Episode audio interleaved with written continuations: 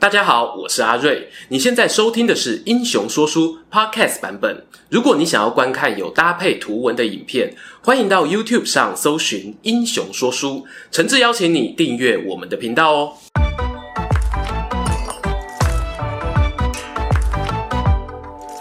Hello，英雄说书的观众朋友，你们好，我是说书人阿瑞，替大家带来精彩的英雄故事。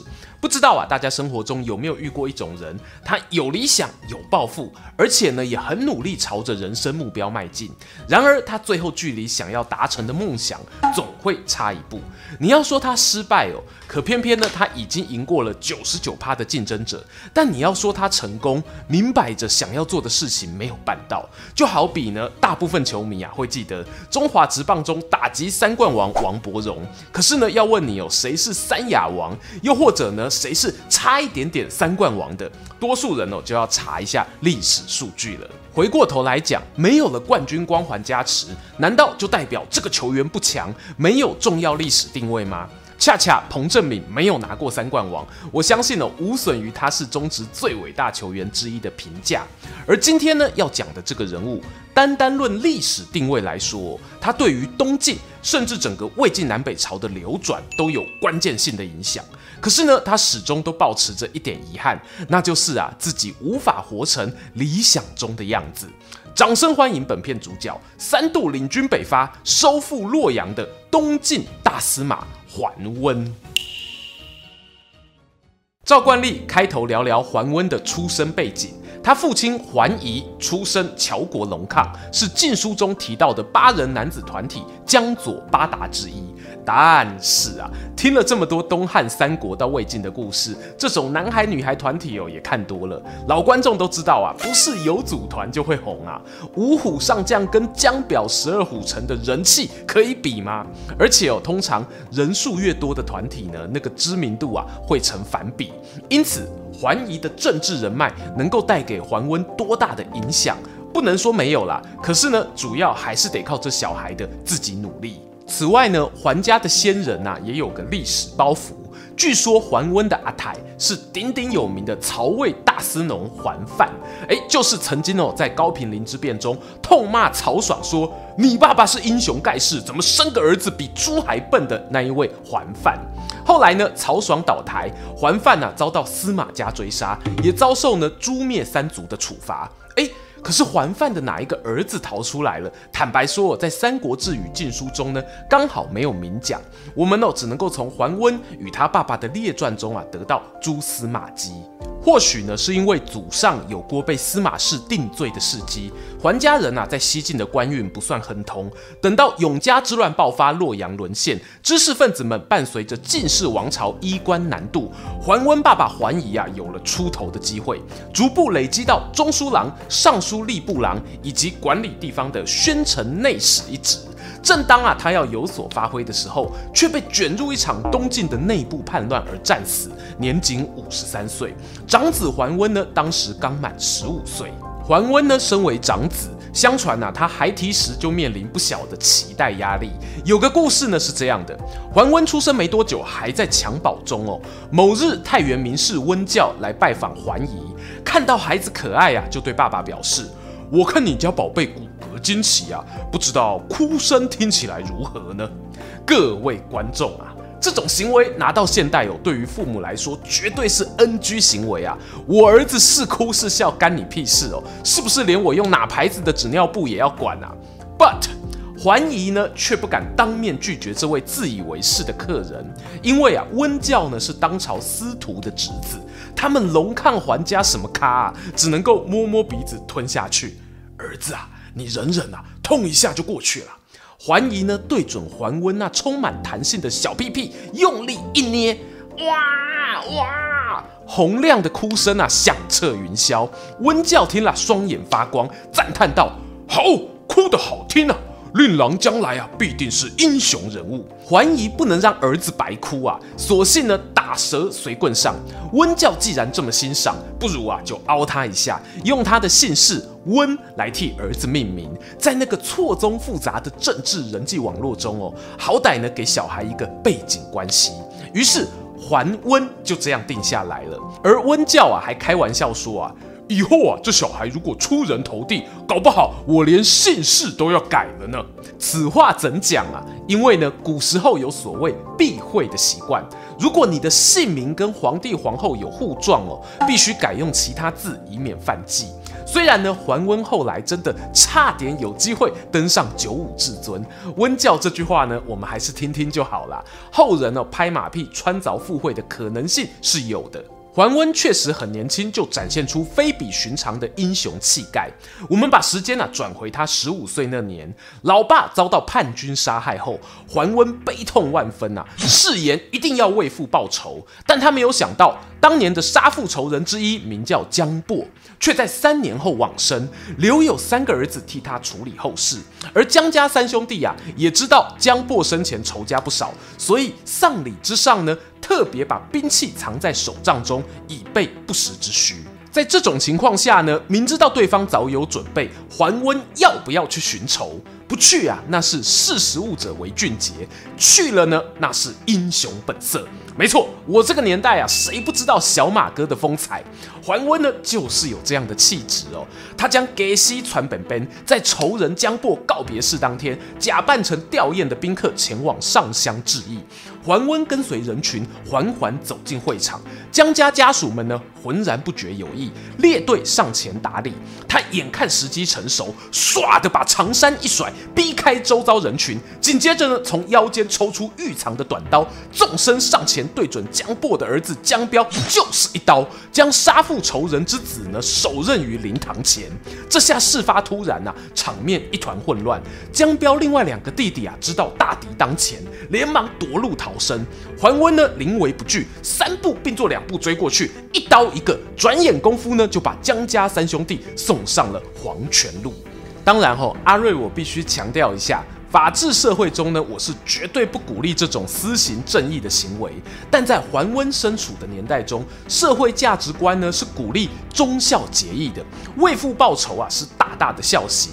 加上呢，父亲桓颐还是因为镇压叛乱而牺牲，他的行为啊很快就轰动朝野，甚至得到皇帝的青睐。当时的晋成帝司马衍听说了桓温事迹。江湖盛传啊，桓温眼睛仿佛紫宝石那样耀眼，胡须有如同刺猬般刚健，充满了男子气概。隐隐然呢，有当年东吴大帝孙仲谋的身影。皇帝心中呢起了笼络的念头。再加上啊，司马衍的小舅舅征西将军羽翼也非常欣赏桓温，于是，在皇帝与外戚两大势力的簇拥之下。桓温二十出头岁就得到南康公主垂青，一跃成为皇室驸马，甚至赋予他兵权，担任皇都建康北方重要屏障琅琊的太守。从一个年少丧父的孤儿，家世不算显赫的出身，在一瞬间就人生翻转，成为炙手可热的英雄少年。桓温真的有办法负担这样的重责大任吗？刚刚讲到的晋成帝司马衍是东晋第三任领袖。事实上呢，晋室南渡以来啊，一直面临了与世家大族权力平衡的难题。譬如东晋开国皇帝晋元帝司马睿任内的王敦之乱，对于皇室来说，如果可以重新培植一些属于自己的亲信人马，将有助于打破本来强强对决的僵局。我个人相信哦，桓温是在这种外部环境下，搭配他与生俱来的英雄气质，所以很快。得到被重用的机会。从公元三三五年，二十四岁的桓温担任琅琊太守算起，往后十年之间，他历任了辅国将军、徐州刺史、清徐兖三州都督等重要职位，更与驻守在荆州提拔他的国舅羽翼，一个从东边，一个从西边联手北伐。十年过去，公元三四五年，桓温啊，在军队累积了不少威望，已经不是当年那个初出茅庐的少年了。碰巧呢，这时候羽翼年仅四十一岁就因病过世，直接给了桓温一飞冲天的机会。从地图上啊，我们可以发现羽翼镇守的荆州哦，战略地位很重要。这时的东晋呢，类似于三国时期的东吴，北边有游牧民族进入中原建立的各个王朝，西边益州啊，则有早年反抗西晋的民众所建立的成汉政权。无论是哪一边，要攻打皇都建康，都必须先取得荆州。而桓温呢，挟带着超高人气，在于毅过世的同一年，就假节都督荆州军事，还兼挂安西将军、荆州刺史的职位，在名气与职位呢，都到达了他人生的新高点。然而，倘若仅仅只是如此，桓温啊，并不满足。勇士都需要一面勋章，他也渴望一场呢，能够证明自己实力的代表性战役。掌握荆州兵权的隔年，桓温啊，评估西方与北方的国力状况，发觉哦，成汉皇帝李氏的统治不彰，民怨四起。就决定发起一场对益州的远征。他在公元三四六年，东晋永和二年，上表给朝廷，表示呢自己准备要出发了。当时的皇帝轮到晋穆帝，是司马衍的侄儿，年仅四岁。国家大事啊，由母亲康宪皇太后处理。太后看到桓温的报告书呢，认为荆州兵力不比陈汉，加上啊大军远征，进攻比防守困难，心里有十分忧虑。不过桓温呢，秉持着兵贵神速的原则，我写报告给老板啊，只是知会一下。他没有等到公文回批，军队就已经朝四川出发了。结果桓温这一去啊，比当年刘备入蜀更加神速，连打三场胜仗，兵锋直抵益州首府成都城。或许有是怕这几场战争记录太无聊，桓温本传中呢还安排了一段插曲，提到他带兵路过当年诸葛亮留下的八阵图遗迹，文武将官、啊、都不明就里，独独桓温眼光锐利，看穿阵法，还解释给亲信听哦。如果是玩 RPG 的话呢，这时候啊应该会跳出讯息，桓桓温习得八阵图吧。话说呢，荆州军压境的消息传进成都皇宫，李氏呢率领余下的部队，打算跟桓温来个宁为玉碎，不为瓦全。双方大战于泽桥这个地方，战况焦灼，难分难舍。桓温手下的参军公户都不幸阵亡，阿兵哥们啊人心惶惶。桓温呢暗暗思量啊，敌军现在士气正旺，我们暂避其锋吧。于是呢下令暂时退兵，重整阵型。殊不知啊，负责敲打大鼓的传令兵呢，一个紧张，竟然把撤退的信号敲成了总攻击。不要骗我，你是太鼓达人投胎的吧？咚咚隆咚咚的鼓声传遍战场，荆州军听了心中疑惑啊，诶，怎么是总攻击啊？难道敌人后方出现了什么状况吗？哎，也多亏了这个桓温啊，平日训练精良，一个口令一个动作，士兵呢随即按照指令往前猛攻。加上啊，成汉军队几番作战下来呢，已是强弩之末，竟然就被这波战鼓冲锋给冲破战线。李氏眼看不妙，抛下军队就往北方狂奔了九十里路，逃往加盟关，拱手让出了成都城。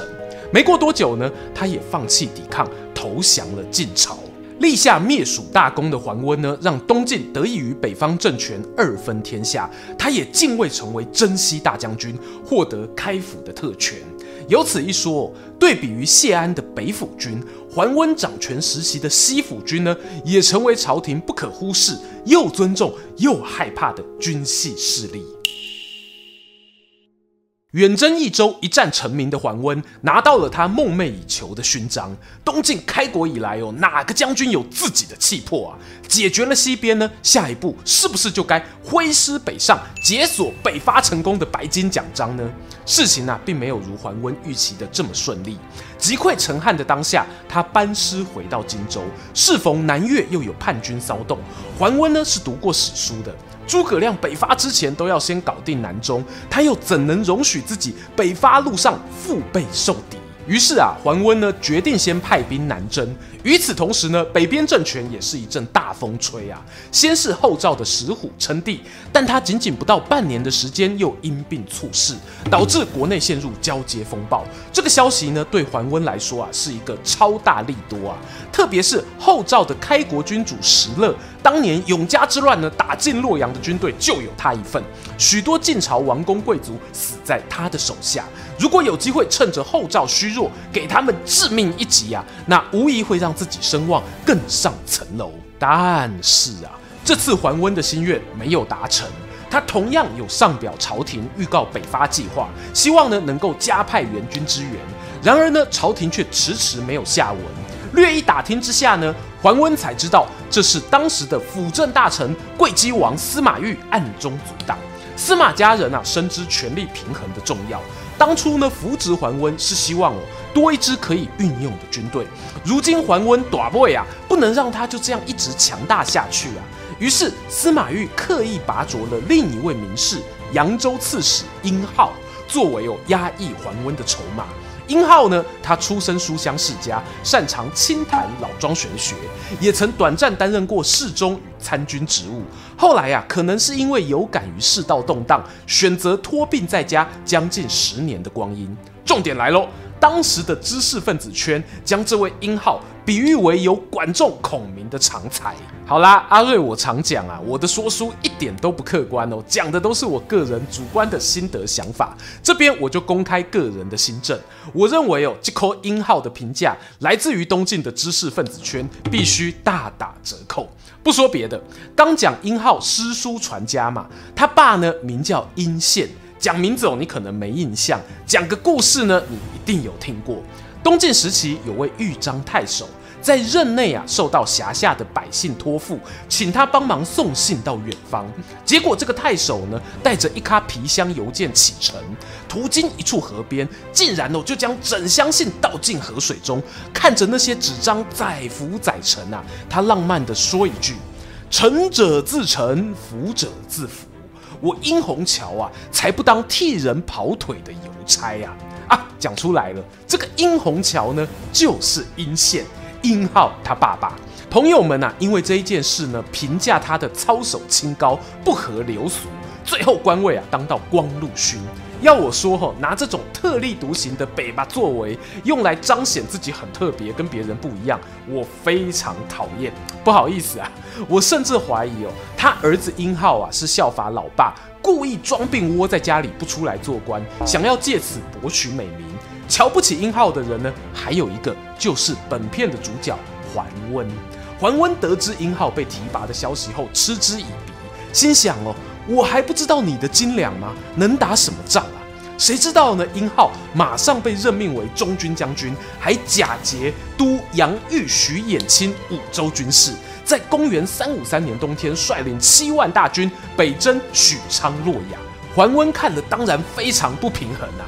好啊，那些高官宁可把兵马交给这个文弱书生去浪费，也不肯派兵给我。没关系。我再怎么不济也是八州都督，手上可用之兵四五万人，大家各打各的，就看啊是谁先北伐成功吧。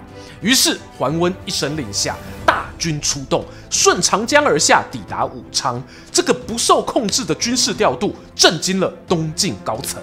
时任辅军大将军的司马懿看了不免紧张啊，心想啊，你到了武昌，下一步是要北伐还是东进，谁都说不准啊。连忙写信安慰桓温说：“你别冲动啊，有话好好说啊。”桓温也是懂得见好就收，有台阶我就下。他先是把兵马拉回荆州，随即上书给司马懿，说明自己啊是满腔热血，想效法乐毅霍光一样为尽忠，却跟这些传奇名将一样被谗言所误。司马懿呢看到桓温撤兵，心里啊也有底了。知道这位将军呢是可以被权力支配调度的人，他试探性的丢出一个诱饵：我代表国家感谢您的付出，您是否有意愿担任太尉一职，替国家出更多力呢？桓温一口回绝了。我猜测哦，毕竟太尉是中央官员，哪里比得上坐镇荆州、手握数万兵力来的踏实呢？正所谓啊，风水轮流转。没多久呢，就传来桓温的政敌殷浩北伐失败的消息，七万大军打水漂啊，连带着呢许多粮草辎重也被敌军抢走。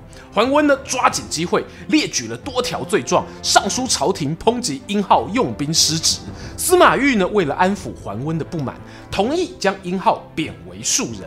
这时呢，台面上啊能够限制桓温的人，也真的只剩下这位辅军大将军司马懿了。这一年是公元三五四年。认真说起来哦，司马懿比起桓温小了八岁，他却是东晋朝廷中不可或缺的中流砥柱。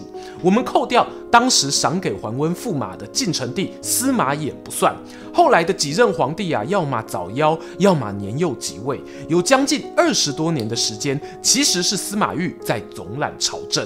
而司马昱主政期间，东晋最强的将军是谁？桓温说第一，大概没人敢认第二。他们两人之间呢，其实有着非常微妙的相辅相成关系。有些人说桓温是心怀不轨的权臣，但偏偏啊，他对于司马昱的皇室身份又极为尊重，甚至呢，最后也拥立司马昱担任皇帝。桓温终其一生哦，都不敢对他口出轻慢之言。好啦，以上啊算是后话啦。我们把时间拉回桓温踢走殷浩后，终于可以名正言顺地进行他的第一次北伐大业。那一年，他从荆州武关、汉水水路以及汉中子午谷兵分三路北上，很快哦就横扫关中，逼近长安。过去呢，诸葛亮隆中对里形容老百姓单似壶浆以迎王师的场景，蜀汉没机会实现，但桓温一个人做到了。他进军霸上时啊，碰见路边有受过晋人统治的耆老，手持酒肉慰劳士兵。老人们呢感慨地说啊：“没想到啊，我还有机会活着看到王师北上啊。”不过遗憾的是呢，桓温面临跟诸葛亮同样的问题，北伐远征军补给线过长，阻挡他的是前秦开国君主苻建。对手呢，采取坚壁清野政策，最后逼得桓温只能带着三千多户百姓撤退，是不是又很有诸葛亮的既视感呢？既然呐、打不下土地，至少人我带走了。随后在公元三五六年七月，桓温发动了第二次北伐。他比诸葛亮幸运的是呢，这时的东晋哦拥有荆州、益州、扬州整条长江战线啊，我要从哪北伐是很自由的。于是桓温选择了走东侧淮泗水路，直上徐州，接着绕一圈往西直奔洛阳。史书这里呢轻描淡写，桓温呐砰的一声占领洛阳。事实上哦，当时的洛阳跟东汉末年董卓放火烧过的洛阳半斤八两，艰难的挑战呢是在占领后才开始的。桓温先是下令整修帝王陵寝，接着设置了官署办公室。然后他就离开了，留下别人镇守洛阳。乍看之下不明就里啊，如果搭配当时北方政权的动向，就很清楚了。原本在长安的前秦势力，当时正陷入苻建死后的继承人之争，而东北方的慕容鲜卑正在崛起，随时可能会往南压境。如果在洛阳跟他接战哦，未必讨得了好。最后一个考量是呢，大后方健康啊，正准备要举行晋墓地的成年礼，司马懿会不会大政奉还，也没人知道啊。桓温可能不希望政局有变时，自己是身在北方，但没有想到的是，这次班师回朝，局势的动荡远比他所预料的更激烈。东晋取得洛阳的四年过后，成年的晋穆帝啊，仿佛逃不了司马家诅咒似的英年早逝。慕容鲜卑建立的大燕入主中原，半壁江山。关中那一边呢，则是苻坚力争上游，准备开启他的传奇。桓温呢？这时啊，年过半百，坐五望六，他致力于推动一个政策，叫做还都洛阳。他鼓励晋朝王室，还有当年永嘉之乱南迁的士人集团可以返乡。不过，由于北方两大强权虎视眈眈啊，其实没有人哦真心相信洛阳会是个可以安身立命之所。这个迁都政策始终是在讨论阶段，没有来得及成功，洛阳就在公元三六五年沦陷了。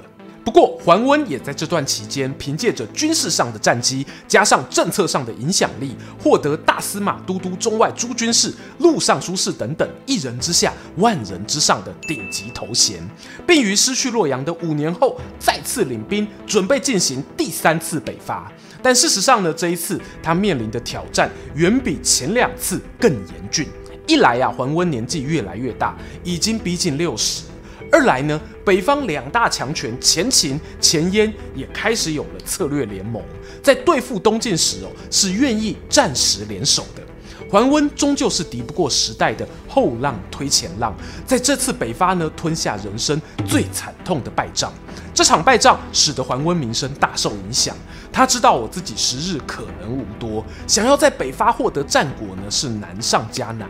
于是做出了一个极为重大的决定，他选择废弃当时的皇帝，拥立与自己在政坛合作多年的司马昱为新皇帝，就是后人熟知的简文帝。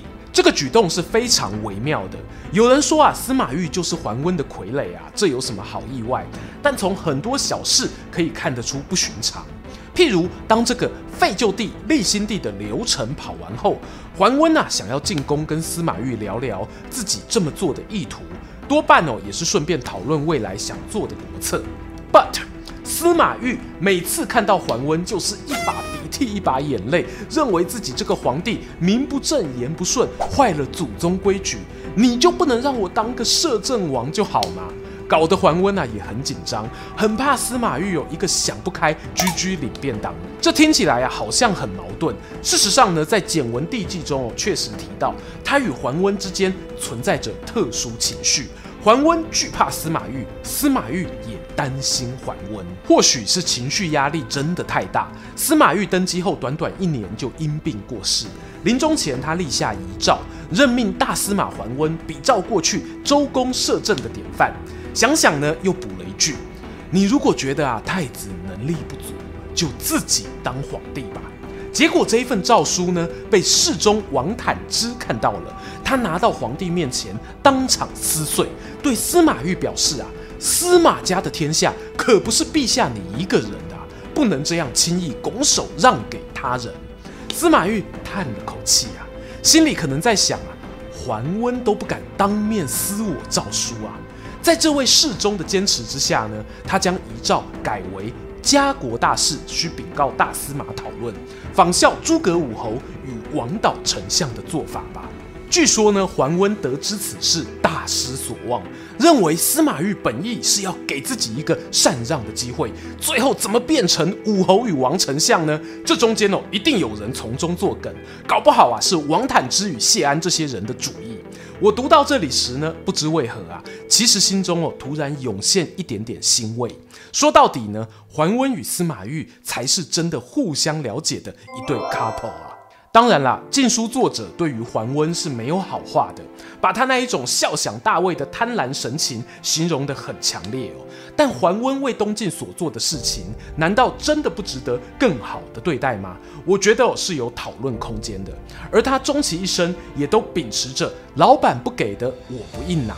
当他带兵回到建康，打算拜谒简文帝的陵墓时，左右随从却发现这位见过大风大浪的老将军神情恍惚，直说啊自己看见司马昱的鬼魂现身，朝着空气拱手为礼，喃喃自语道：“臣不敢啊，臣不敢。”相隔数个月后呢，他也跟着离开人世。值得一提的是呢，桓温过世前也选了继承人。他没有交给野心勃勃的儿子，而是让弟弟桓冲接班。十年过后的淝水之战，正是桓冲率领荆州兵与谢安的北府兵合作，又一次带领东晋击败北方的前秦，让政权延续下去。桓温真的是如他政敌口中贪得无厌、一心想要当皇帝却又没胆子篡位的失败者，还是他其实只是想要让自己活得受人尊重，却没有意识到你无法取悦所有不同立场的人。大家往往记得淝水之战中谢安潇洒退兵的风采，但对于那个成绩考不到第一名，却一个人影响东晋初期二十余年国防外交的桓温，我们都太陌生了。听完今天的故事，不知道观众朋友对于桓温有什么想法呢？无论你是还黑还是还粉，都欢迎啊在影片下方留言跟我们分享。也邀请大家不吝订阅英雄说书频道，追踪说书人阿瑞的 Instagram，我会在那边分享更多说书日常。期待和你下次空中再见。喜欢今天的故事吗？画面右边哦，还有更多推荐影片可以追哦。诚挚邀请您动动手指订阅我们频道，打开小铃铛，选择接收全部消息，这对英雄说书的帮助非常非常大。如果你还想要给我们更多鼓励，也可以扫描加入会员 QR Code，用每个月一杯咖啡的钱赞助团队创作更多好故事。我们下次见。